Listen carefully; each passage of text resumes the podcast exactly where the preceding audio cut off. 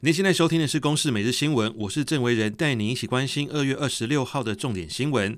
俄乌战争持续，乌克兰政府证实，俄罗斯军队已经进入首都基辅。乌克兰总统杰林斯基上传一段自拍在基辅街头的影片，证实自己还在基辅保卫首都。随着俄国入侵乌克兰迈入第二天，乌俄双方都声称对彼此造成重创。乌克兰统计已有军民共一百三十七死亡，并宣称俄军已损失两千八百名士兵。克里姆林宫表示，已准备派遣代表团赴白俄罗斯首都明斯克。和乌克兰官员举行和平会谈。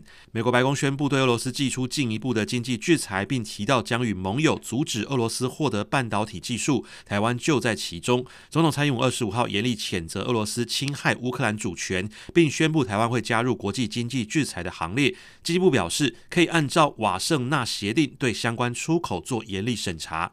国内疫情近期回稳，但疫情指挥中心宣布，昨天新增三例本土和一例死亡，其中双北新增的一对父子确诊感染源还不明。宜兰新增个案是火锅店行政人员，疑似帮境外返台家人送餐染疫。以上由公司新闻制作，谢谢您的收听。